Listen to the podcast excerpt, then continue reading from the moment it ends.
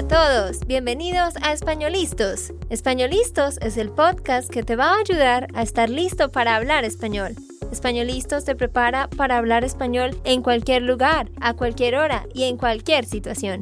¿Recuerdas todos esos momentos en los que no supiste qué decir? ¿Esos momentos en los que no pudiste mantener una conversación? Pues tranquilo, Españolistos es la herramienta que estabas buscando para mejorar tu español. Dile adiós a todos esos momentos incómodos. Entonces, empecemos. ¿Estamos listos? Yo soy Andrea, de Santander, Colombia. Y yo soy Nate, de Texas, Estados Unidos. Hola para todos, ¿cómo están? Aquí estamos en otro episodio más y hoy les traemos algo muy chévere. Vamos a entrevistar a una persona que aprendió español y lo habla muy, muy bien. Es nuestra amiga Tamara de Spanish con Salsa. Ella tiene un podcast para aprender español que se llama Spanish con Salsa y se trata de aprender español con la música y ella es una prueba de que sí puedes aprender con la música. Bienvenida, Tamara. Gracias, Andrea. Gracias por la invitación y es un placer estar contigo uh, y todos los oyentes. Pues sí, uh, no, gracias a ti por, por estar aquí con nosotros. Um, Hace rato queríamos hacer esto, ¿verdad?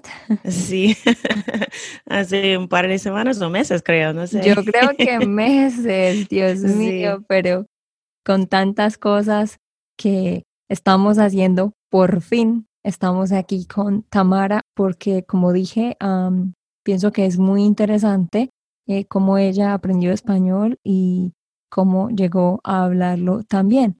Así que vamos a entrevistar a Tamara. Ella nos va a contar sobre quién es, de dónde es, por qué aprendió español y por supuesto nos va a dar unos tips también de cómo aprender español. So, cuéntanos sobre ti, Tamara. ¿Dónde naciste? ¿Dónde creciste? Cuéntanos un poco sobre de dónde vienes tú. Ok, entonces una historia corta, creo. Voy a tratar. No, larga.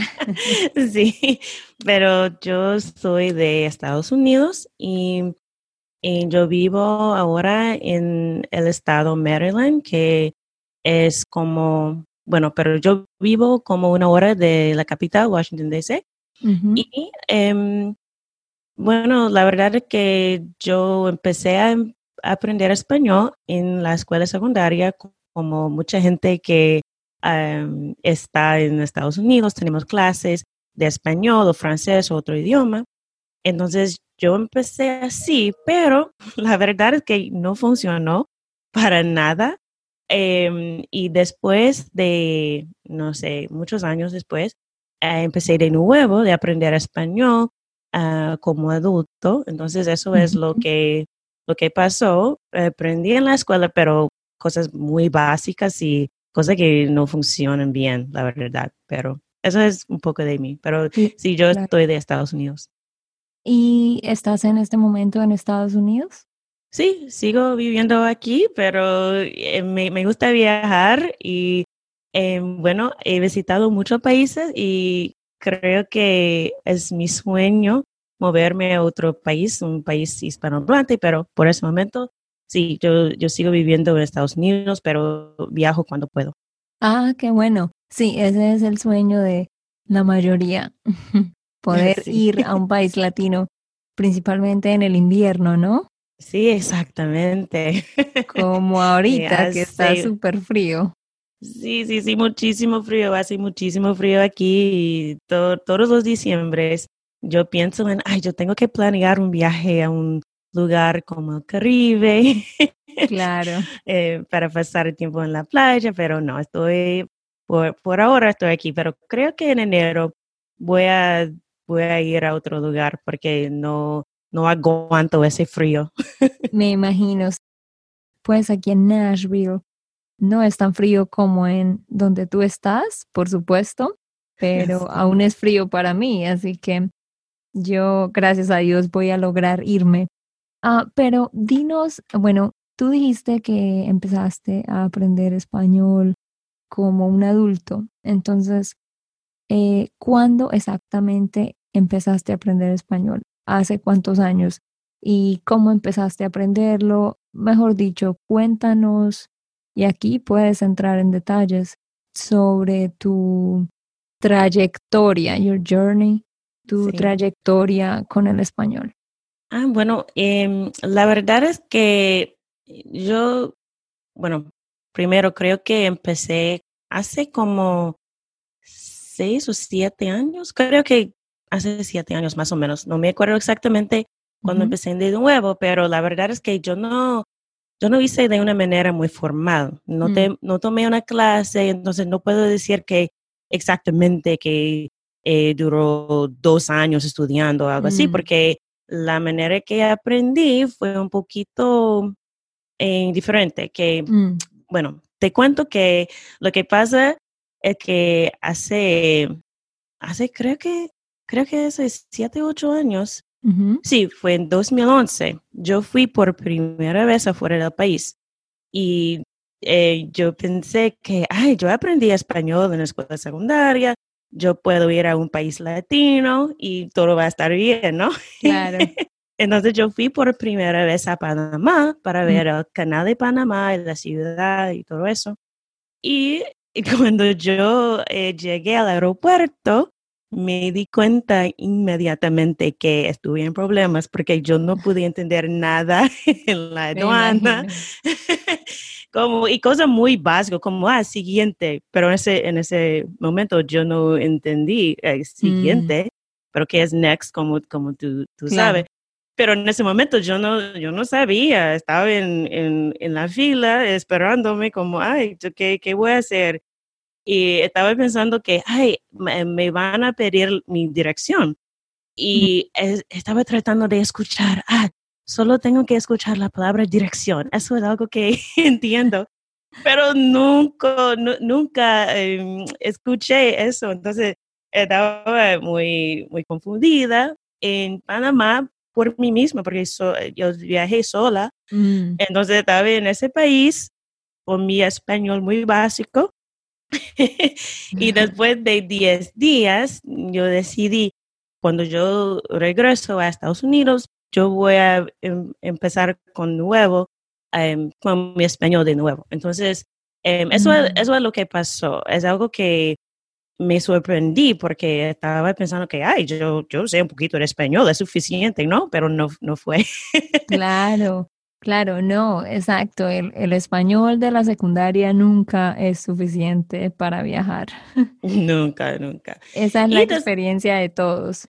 Sí, exacto. Y, y después de eso yo empecé y la verdad es que yo no tuve una estrategia estaba tratando todas las cosas, la verdad. Creo que descargué todos los cursos en línea, eh, todos mm. los libros en, en, la biblioteca y traté de casi mil maneras, me imagino, de aprender ese idioma, pero fue como, ay, eso es, suena tan rápido, no puedo entender nada, eso es tan difícil, ¿qué voy a hacer? puede ser más fácil que eso. Entonces estaba pensando, ¿qué voy a hacer? Pero a la misma vez yo empecé a bailar salsa. Mm. Entonces yo tomé clase de salsa y me enamoré con la música, la verdad. Mm. Eso es algo que creo que llegué a mi alma. Entonces estaba bailando, escuchando la música. Y después de, me di cuenta que no entendí la música, busqué la letra en el internet para empezar y aprendí las letras de algunas de mis canciones favoritas. Em, empecé a hablar con eh, profesores en línea, como en el sitio Italki. Ah, claro.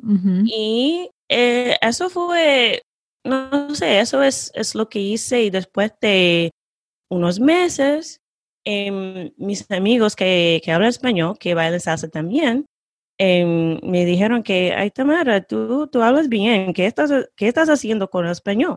Y es que, ah, yo, yo escucho la música, yo no puedo cantar, la verdad, no canto bien, pero con la música en la ducha, en el carro, estaba cantando todo el tiempo, em, aprendiendo la letra Y con la letra va otras cosas. No solo es la letra de la música, es la cultura. Em, de esa manera aprendí mucho de la cultura latina, de la gente, de los países. Em, entonces sí, eso es lo que, lo que pasó. Y después de eso, no, no me sentía como, ay, yo estoy estudiando español. No, no fue una manera muy seria. Que, ay, me gusta esta canción, voy a buscar la letra y, y ya.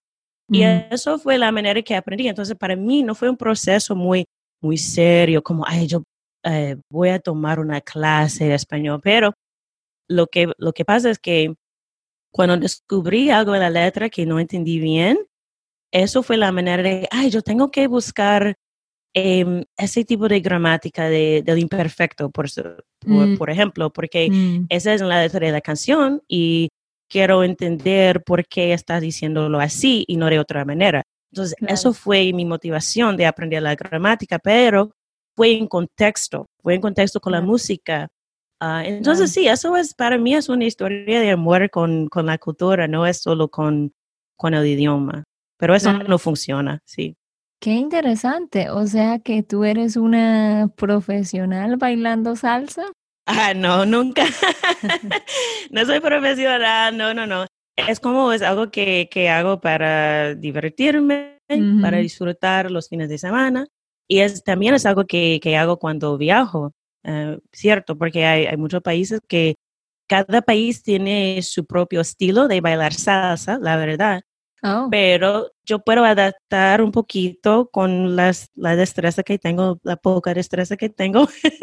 yo puedo eh, bailar en cualquier país, pero solo eh, como un hobby, no, no, no es algo que hago profesionalmente. Yo traté hace unos años, em, eh, empecé con un grupo de baile, como un equipo de baile, Ah, de una compañía y yo traté de aprender una coreografía y ya, pero eso no funcionó, no funcionó para mí porque para mí fue muy como un trabajo. Y para mí es como, ay, eso no, no estoy disfrutando eso, es como un trabajo, no, no voy a hacer eso. Entonces, sí, em, eso es, no, no, no yo no, no soy profesional, pero bailo ah, para divertirme, la verdad. Qué bueno. No, pero ¿sabes qué es algo chistoso? Que yo, yo no sé bailar salsa. wow, una colombiana que no, no sabe bailar. ¿Y sabes por qué? ¿Sabes por qué? Porque no sé si tú sepas, y los que nos están escuchando, no sé si ustedes sepan, pero en Colombia y en la mayoría de los países latinos, las personas que son evangélicas sí, o sea, cristianos, no católicos, sino evangélicos o like Protestants, no bailan. Ah, yo no sabía. Entonces, entonces eh, bailar, por ejemplo, ir a un lugar un sábado en la noche a bailar salsa y bailar, por ejemplo, reggaetón o otros tipos de música, ah, es algo que los evangélicos no hacen. Ah, entonces, ajá, entonces yo crecí en un ambiente donde nadie estaba bailando. Entonces realmente nunca, yo nunca tenía ningún interés en bailar realmente o en aprender a bailar. Entonces yo realmente no bailo nada. bueno, pero, eh, así mismo Asimismo, como que no, no me interesa, o sea, no me llama la atención, ¿sí me entiendes? Porque crecí así, pero yo sé, es raro, es raro porque como colombiana debería saber bailar. Ah, sí, bueno, para mí también, porque te cuento que yo soy morena y en, en Estados Unidos es muy común que, ay, todos, todos los eh, negros pueden bailar, ¿no? Porque tenemos ese ritmo, pero no, yo yo nunca bailaba, entonces es, gracioso porque yo solo bailo salsa, no, no bailo hip hop o, otras cosas. Entonces es gracioso y también yo era en una comunidad muy religiosa también porque era musulmana por casi, casi mm, una década, creo. Entonces sí, yo, yo tampoco podía bailar porque fue algo como, ay, no, no puede tocar no puede bailar con, con hombres, Con hombres. que no, mm. que no conoce y, y cosas así. Entonces sí, para mí también fue raro, pero es gracioso ahora porque solo bailo salsa, no, no puedo ir a un, una discoteca normal como, ay, yo no puedo bailar. Ah, Pon la, pon la salsa y, y- o merengue o bachata, pero no, no, no bailo en- Claro, en otra, de otra manera, ¿no? Es entiendo. gracioso. Y, y Nate en un tiempo estuvo tomando clases de salsa, ah, pero no bailaba muy bien. Sí, es difícil. La Sí. salsa es, es muy difícil aprender y eh, hay mucha gente, aún en, en lo- los, bueno, es, es interesante porque tenemos un- una comunidad de salseros aquí en Estados Unidos y tenemos clases y es muy profesional, pero también hay más como, hay, hay gente que baila en la calle, ¿no? Hay- pero no es de una Mm. manera tan dramática como, como sabemos em, o como, como am, hacemos en los estudios y, y cosas así. Entonces, hay, hay, hay dos comunidades diferentes. Y para mí es gracioso porque cuando yo, yo voy a un lugar en donde yo sé que puedo bailar con otra gente que baila salsa, es diferente. Pero si voy a un, un- una discoteca latina, es Mm, algo diferente. Y, y Claro. normalmente no bailan salsa, bailan reggaetón y a veces bachata, porque bachata es muy fácil. Es más fácil que la salsa, ¿no? Sí, claro, Entonces- bachata y merengue son más fáciles que la salsa. Sí, Pero- exacto. Pero sí, eh, yo nada que ver con el baile. Pero entonces, eh, qué interesante, porque, o sea, tú nos estás diciendo que durante todos estos años tú te apasionaste por la música, en especial la salsa, y lo que hacías era escuchar la letra y analizar la letra, buscar la gramática de por qué una frase está escrita de cierta manera o cosas así.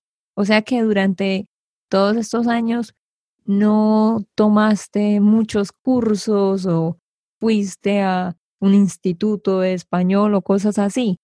Todo lo has hecho por inmersión y también has viajado a otros países, ¿no?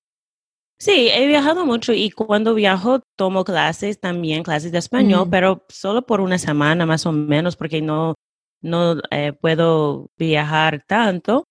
Pero sí, yo traté de aprender de casi, no sé, trato con, em, bueno, yo, yo tengo creo que un montón de cursos que, que sigue en, en mi computadora de, no, no voy a decir exactamente cuántos porque hay, hay algunos que son buenos y algunos no, pero yo sí, yo traté con mucho curso y, y Mm. escuché muchos, muchos programas de español y algunos mm, funcionan un poquito y algunos no, pero lo que Claro. Creo que para mí lo que fue diferente con la música fue yo, em, bueno, para mí em, es muy difícil hablar español con personas que no conozco y también con personas que conozco porque es como yo no quiero hacer, no- yo no quiero decir algo que no es correcta,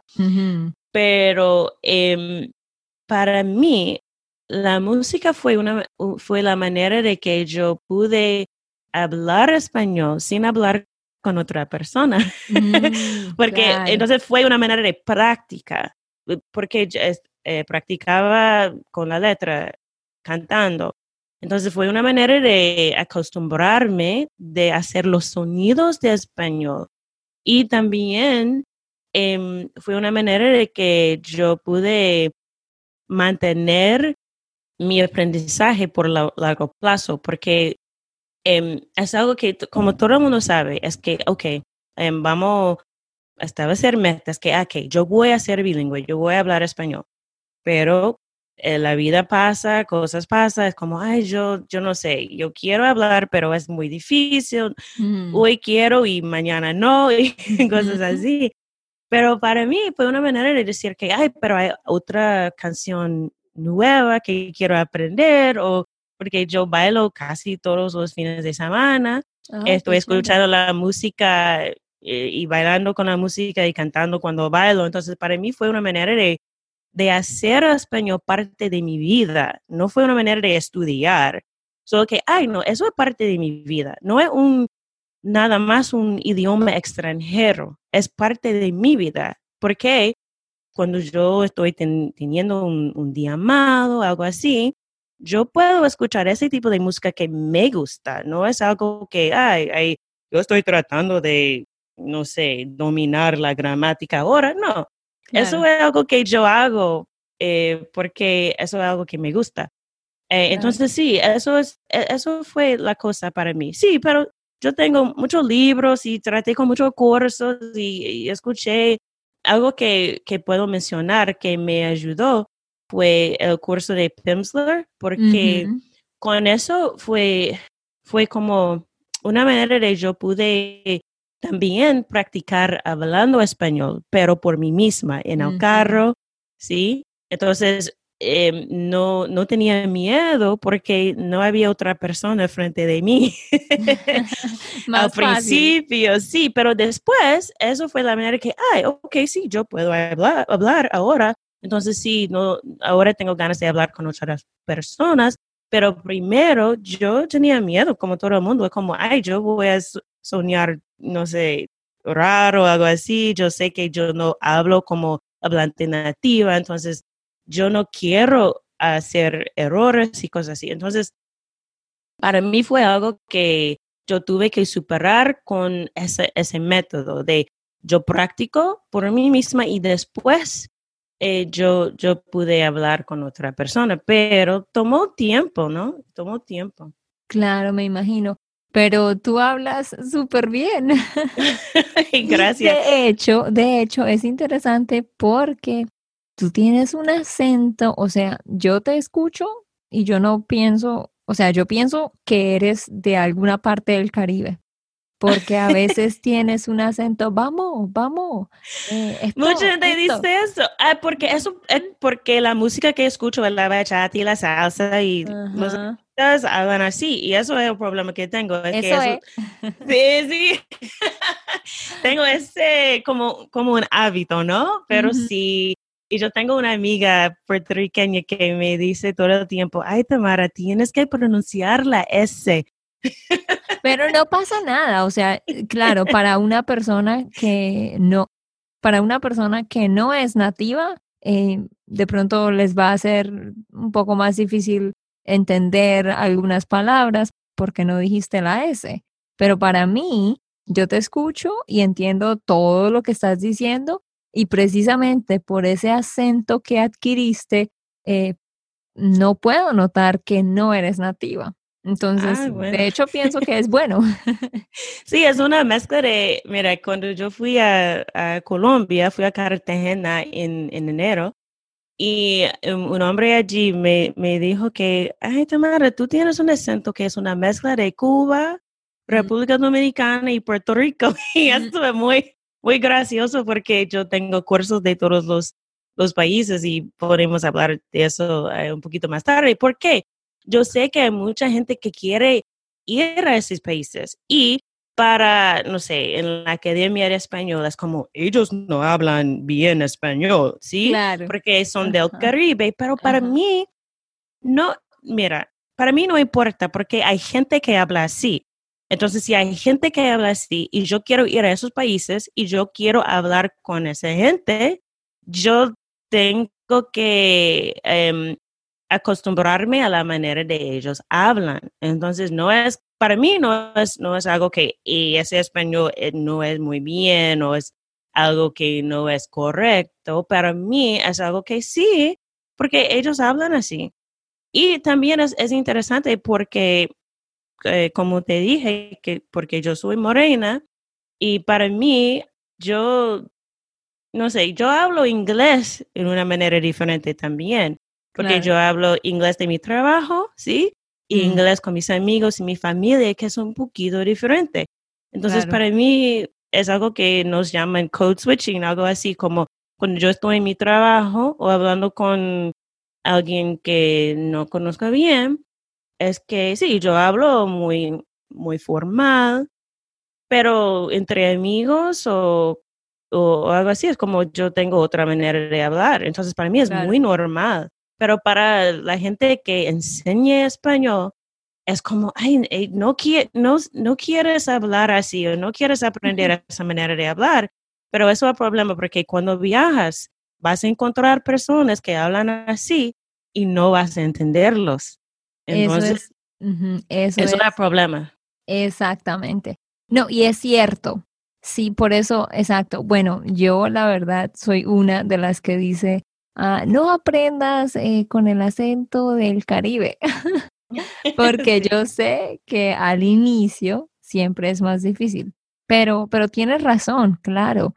Eh, hay miles, miles, miles de personas que todas las personas que están en la costa tienen este acento bien marcado, que es diferente y sí es más difícil de entender. Pero exacto, lo que tú dices, si vas a viajar a esos lugares, ah, debes estar preparado, ¿no? sí, exacto. Y también hay gente que, mira, hay niños que hablan así, ¿no? Porque están en esos países y tienen familia que hablan así. Entonces, para ellos no es, no es algo raro. Entonces, para nosotros que estamos aprendiendo español, tenemos que pensar en con quién quiero hablar. Porque si yo, como yo, yo vivo en la costa este de Estados Unidos y no tenemos, la verdad, mucha gente de México. Mm. Pero la mayoría de, los cursos de español son de España o México, la verdad. Exacto, sí, la mayoría. Sí, y cuando yo traté de hablar con gente alrededor de mí, en mi comunidad, ellos son del Caribe, la verdad. Entonces, y de América Central también, pero hay mucha gente del Caribe. Entonces, si estás aprendiendo español con algunos de los cursos que que enseñan español de esa manera muy formal, mm. vas a dar cuenta de que no vas a poder tener conversaciones con la gente en tu comunidad. Eso para mí es un problema con, con el aprendizaje de idiomas en, en las escuelas y en los cursos en línea también, porque la gente no habla así. La gente no habla tan lento y que eso no existe en, el mundo real. Entonces, para mí fue importante aprender en una manera que, em, que fue útil, ¿no? Sí, sí, y, y qué chévere que por causa de todas esas experiencias, tú pensaste en crear este podcast que se llama Learn Spanish con salsa, ¿verdad? Sí, exacto. ¿Cuándo creaste ese podcast y dinos de qué hablas en ese podcast? Ah, bueno, yo, eh, mira, es una historia interesante porque fue por un, un accidente que, que, tuve, que em, empecé con el podcast, la verdad, porque yo no, no pude escribir en mi blog eh, porque em, me, me rompió el, el el hombro, ¿no? Pero entonces estaba en, en, la casa hace un año, un poquito más de un año ahora, y, y, no pude escribir, entonces estaba pensando mucho tiempo en empezar con un podcast, porque me encantan los podcasts. Fue una manera también de yo aprendí um, un poquito de español con los podcasts también. Entonces, para mí fue algo que um, fue, fue importante para mí empezar así. Entonces, eh, hace un año empecé con un podcast y eh, he sido algo muy, muy difícil y muy interesante, pero es algo ahora que me apasiona porque es una manera de compartir cosas así. Entonces, yo hablo sobre cosas de, de la cultura latina, de la música, por supuesto. Entonces, a, a veces reviso la letra de algunas canciones mm. y no canciones de, porque yo sé que hay canciones que, que, em, que está creado por enseñar español. Entonces, cosas como canción del alfabeto, canciones que tratan de enseñar la gramática, eso no es lo que hago.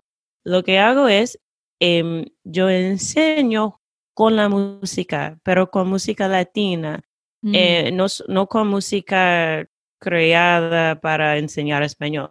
Entonces sí, yo uso canciones em, clásicas y también canciones nuevas y reviso la letra y explico un poquito sobre cómo se usa em, algunas palabras y frases de la letra en la vida Mm. diaria. Entonces eso es algo que hago.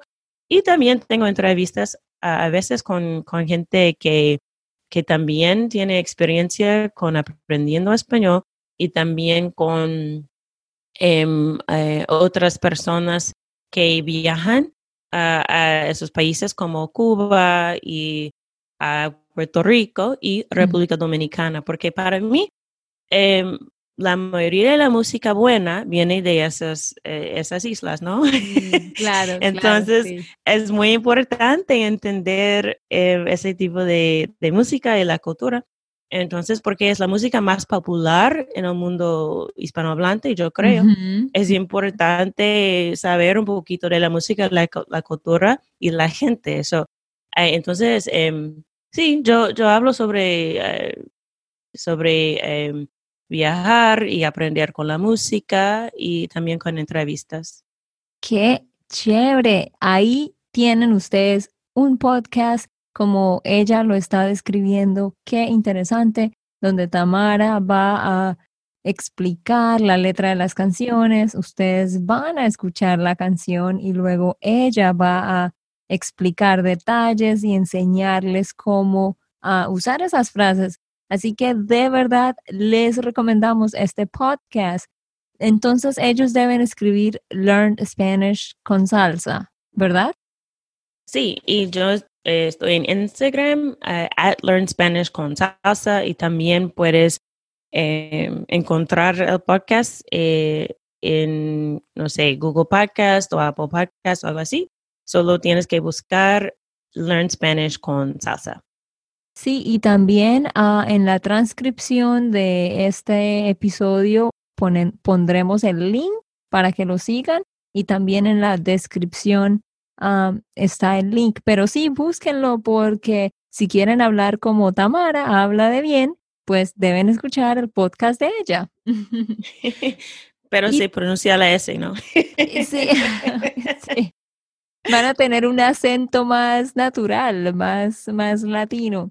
Am, y ya para terminar, Tamara, ah, les queremos contar que, de hecho, Tamara tiene un curso muy bueno donde ella enseña cosas también utilizando la música. O sea, vas a aprender cosas nuevas a través de la música.